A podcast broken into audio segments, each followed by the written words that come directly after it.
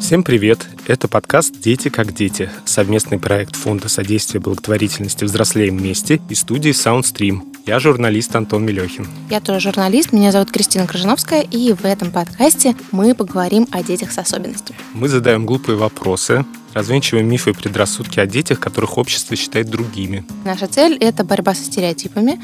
Мы хотим объяснить, что особенные дети часто ничем не отличаются от обычных, и что такие дети нужны и важны нашему обществу.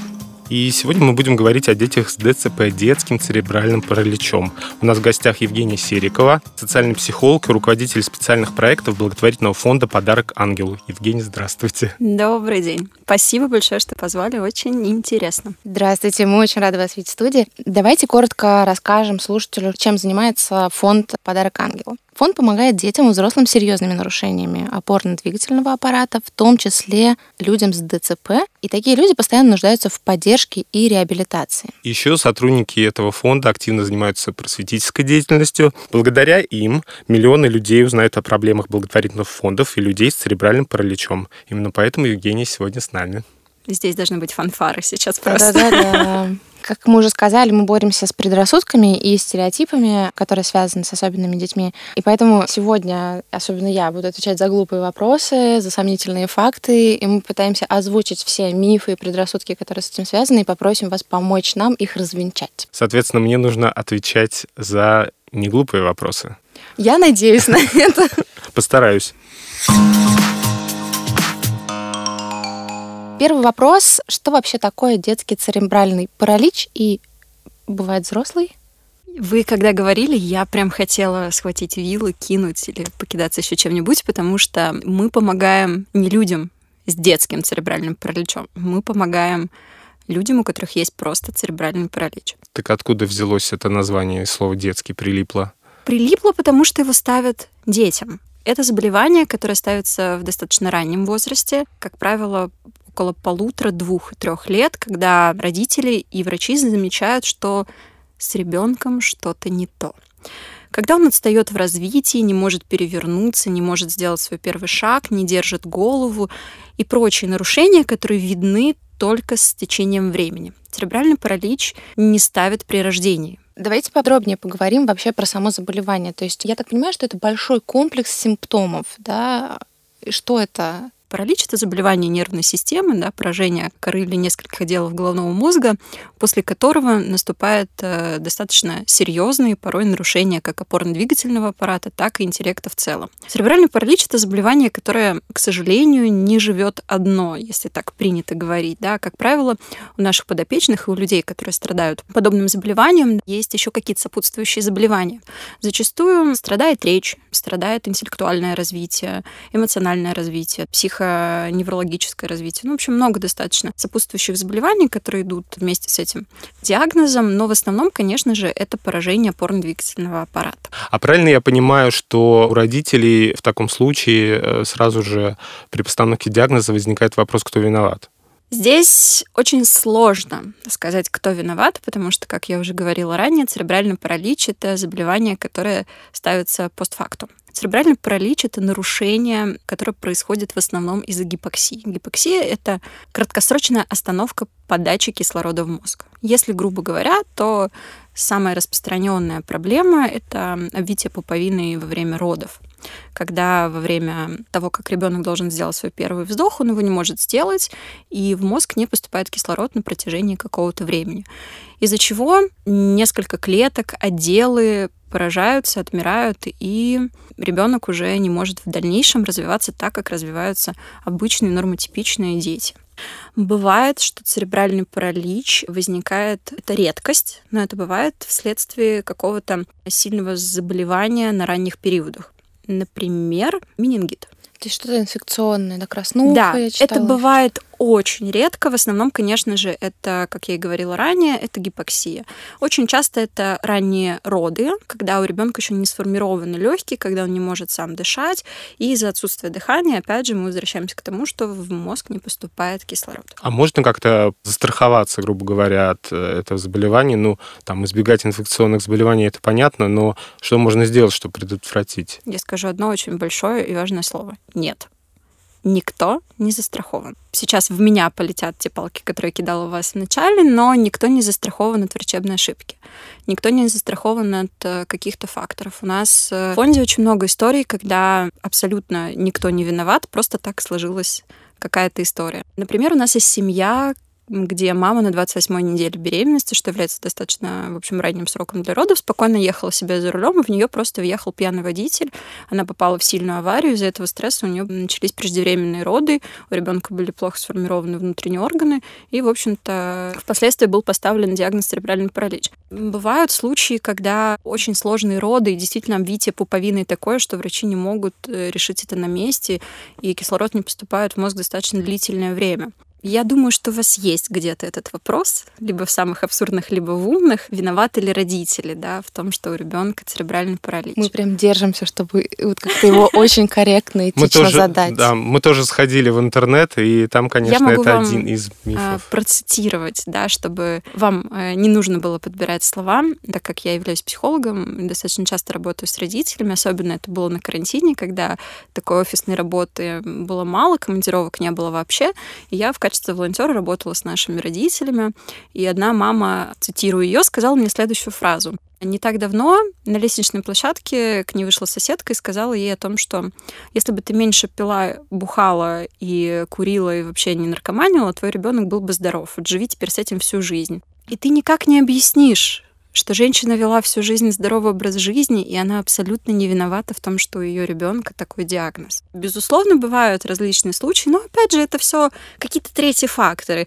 Шла, упала, подскользнулась. Подскользнулась она, вроде бы она виновата. Ну, кто же знал, что мальчики там не засыпали лед? Ну, это все такое, знаете, вилами по воде. И это, наверное, один из первых и основополагающих мифов, которые связаны с церебральным параличом, о том, что это заболевание появляется по вине родителей. Конечно же, это не так. И обвинять еще в этом родителей, которые взяли на себя эту ответственность, которые согласились оставить этого ребенка, потому что он уже часть их семьи, конечно же, это неправильно. Это самый большой миф, с которым мы стараемся бороться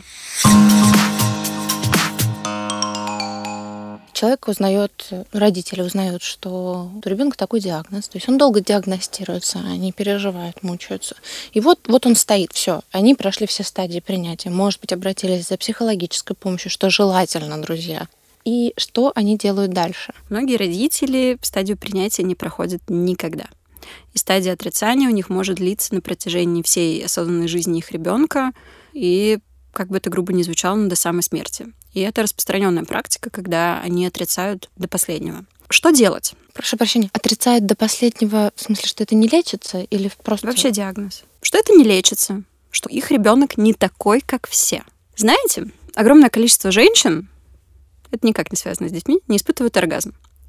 Кто-то из этого комплексует, а кто-то это принимает. Это самый простой и понятный пример, который я привожу, когда у меня э, кто-то среди знакомых спрашивает, ну как же так можно это не принять? Это здоровый, нормальный человек, у которого, по сути, нет проблем. Просто вот так устроено его тело. Кто-то это принимает, кто-то это не принимает. И здесь нет никакой эмоциональной нагрузки и так далее и тому подобное. С родителями в миллион раз сложнее, потому что их жизнь меняется кардинально. Давайте вот рассмотрим такую типичную ситуацию. Вот я, например, мне 26 лет. У меня есть работа, карьера, э, хобби, там какие-то новые хобби. Я тут решила, что я хочу попеть, например, и попробовала это поделать. Ну и, в общем-то, я постоянно пытаюсь чем-то новым увлекаться. И вот я забеременела, у меня родился ребенок, и я счастливая, довольная, через два года планирую выйти из декрета. И через два года мне говорят, что с моим ребенком произошло то, что произошло, то, что мы с вами здесь обсуждаем. Я не смогу вернуться к своим хобби я буду увлечена своим ребенком. Вся моя жизнь будет сконцентрирована на реабилитации моего ребенка. Я не вернусь к карьере. Скорее всего, что, к сожалению, бывает чаще всего, от меня уйдет мужчина. Потому что 78% мам, которые воспитывают ребенка с церебральным параличом, воспитывают его одни. Вы просто вдумайтесь в эту огромную цифру у тебя на руках тяжелый ребенок, ты живешь на пособие по инвалидности, которое в некоторых регионах составляет там порядка 20 тысяч рублей, там, 15 тысяч рублей. А реабилитация в год, которая действительно улучшает результаты, стоит от полумиллиона. И когда твоя жизнь меняется настолько сильно, ты уже не думаешь о том, как тебе принять это. Ты думаешь, а как тебе, черт возьми, жить? Что сделать того, чтобы твой ребенок стал нормальным? Потому что ты хочешь нормальной жизни. И это реакция, которая чаще всего возникает. И не факт, что она разрешится. Не факт, что она пройдет, и не факт, что ты сможешь очень легко в какой-то момент говорить, о, да, ну, он ДЦПшник, ну что поделать, а я мать ДЦПшника, ну что поделать, так сложились обстоятельства. У нас есть очень классный проект, он называется «Ступень взросления», в рамках которого мы разговариваем с подростками. Мы берем у них интервью, отдельно у подростков и отдельно у их матерей. И из 12 семей, с которыми мы беседовали, это дети, которые могут говорить, у которых сохранный интеллект, только две мамы абсолютно спокойно, без слез могут об этом говорить, и они действительно приняли диагноз. И они живут с ним, и это сохранные дети, которые не в самом тяжелом состоянии. А если мы говорим про тяжелые случаи, там, конечно, цифры будут гораздо хуже. А вот прозвучало слово реабилитация. Я правильно понимаю, что лечение невозможно, но какая-то компенсация реальна?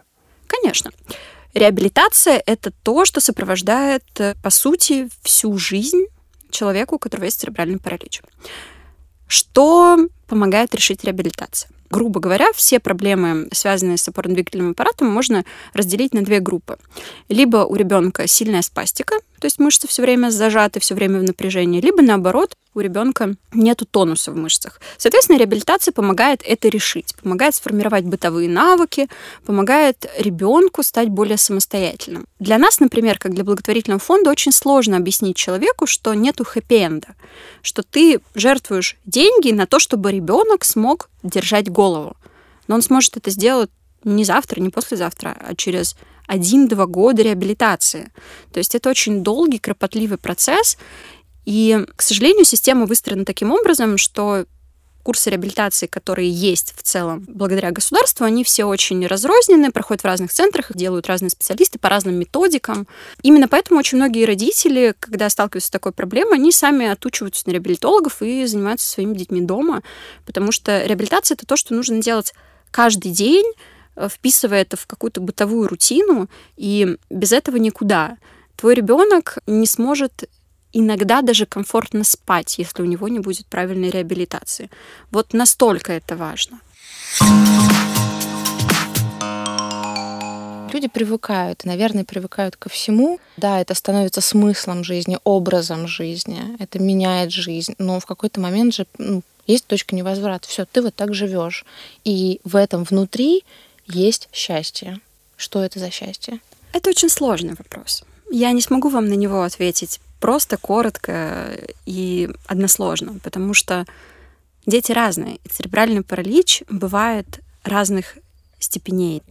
Но это международная классификация, в рамках которой опорно-двигательные функции организма да, делятся на пять уровней. Грубо говоря, на первом уровне ребенок может обслуживать себя полностью самостоятельно, на втором он может ходить с поддержкой, ему тяжело, например, преодолевать лестницы. На третьем уровне он частично обслуживает себя, передвигается с чьей-то помощью на коляске. Четвертый, пятый уровни считаются уже достаточно тяжелыми, где дети зачастую даже не реагируют на свет, звук и внешние раздражители. Здесь очень сложно сказать, чему они радуются. Конечно, не так давно мы были в Альметьевске, и там был очень сложный ребенок, девочка, которая лежит все время дома в кровати. Но когда мама приходит и гладит ее по ножке, и девочка начинает улыбаться, потому что она не слышит голос, она не видит маму, она чувствует только прикосновение. Для мамы это счастье, радость, она видит э, улыбку своего ребенка. Не зря же говорят, что счастье в мелочах. Конечно, для таких родителей каждое достижение своего ребенка, пусть даже небольшое, незначительное, это счастье и радость за всем этим стоит очень большая материнская любовь, которую они все равно испытывают к своему ребенку.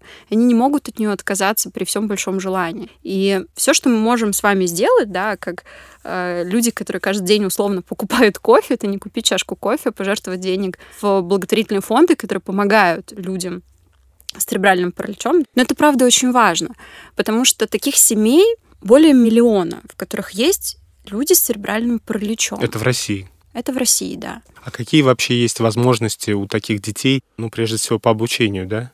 все зависит от интеллекта. Есть очень классный Ваня Бакаидов, такой, знаете, российский Стивен Хокинг. Вот, он достаточно в тяжелом состоянии, он сам э, отучился и создал программу для того, чтобы люди с церебральным параличом, у которых сильнейшие нарушения опорно-двигательного аппарата, смогли общаться, чтобы они смогли печатать э, текст э, на компьютере, например, только одним зрачком. И Ваня — это такой хороший пример того, что не всегда возможности, которые дает нам там, государство, родители и так далее, заключают нас вот в том состоянии, в котором мы есть. И таких примеров очень много. Есть очень много паралимпийцев с церебральным параличом. Да и среди наших подопечных есть дети, которые, несмотря на свой диагноз, действительно очень классные и там развиваются. Безусловно, это зависит от интеллекта, от характера, но как и в обычной жизни. Можно отучиться в ВУЗе, можно устроиться на работу, можно быть модное вот это нынче слово, фрилансером. Почему нет? Все зависит от возможностей и от того, что он хочет. Как обстоят дела в России с возможностями для людей с ДЦП? Если задаться целью, то возможности есть. Если такой целью не задаваться, то вам, конечно, на блюдечке с глубокой емочкой их никто не принесет. Давайте проговорим, какой целью надо задаться то есть что это за вектор? Ну, у всех разный. Кто-то хочет развиваться в творчестве, кто-то хочет развиваться в спорте, кто-то хочет развиваться еще в чем-то, да, в науке, например. Есть э, секции для детей с инвалидностью, в общем-то, есть паралимпийские школы, э, есть профессиональные паралимпийские секции, да, там паралимпийский комитет. Это зависит от географии того, где живет семья, да, есть ли у них возможности ездить в секцию или нету, да. У нас достаточно много детей, которые живут в каких-то деревнях, где до ближайшего крупного населенного населенного пункта, где есть какая-то секция, достаточно далеко. У семьи нет машины, чтобы ездить, например. Это обычная секция для обычных детей или специализированная? Это специализированная. Но бывают и обычные секции, где преподаватели готовы брать детей с инвалидностью. Есть люди, которые сами, выходя из большого спорта, сталкивались с какой-то травмой серьезной, и после этого они стали заниматься с детьми с инвалидностью.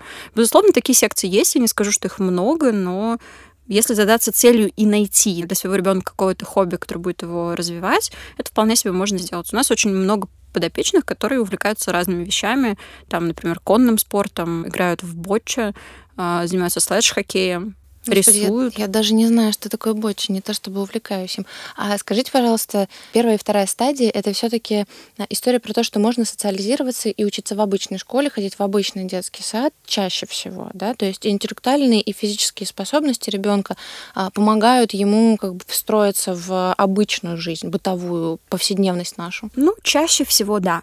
Да, то есть такие дети учатся либо в специализированных классах, которые находятся в обычной школе, либо даже в обычных классах. Им нужен тьютер, может быть, им какой-то куратор должен за ними наблюдать, или таких необходимостей или нет, или у нас система устроена таким образом, что пока нет возможности. Конечно, есть дети, которым нужны тьютеры, потому что бывает, что у детей с церебральным параличом есть сопутствующее заболевание в виде раз расстройства аутистического спектра.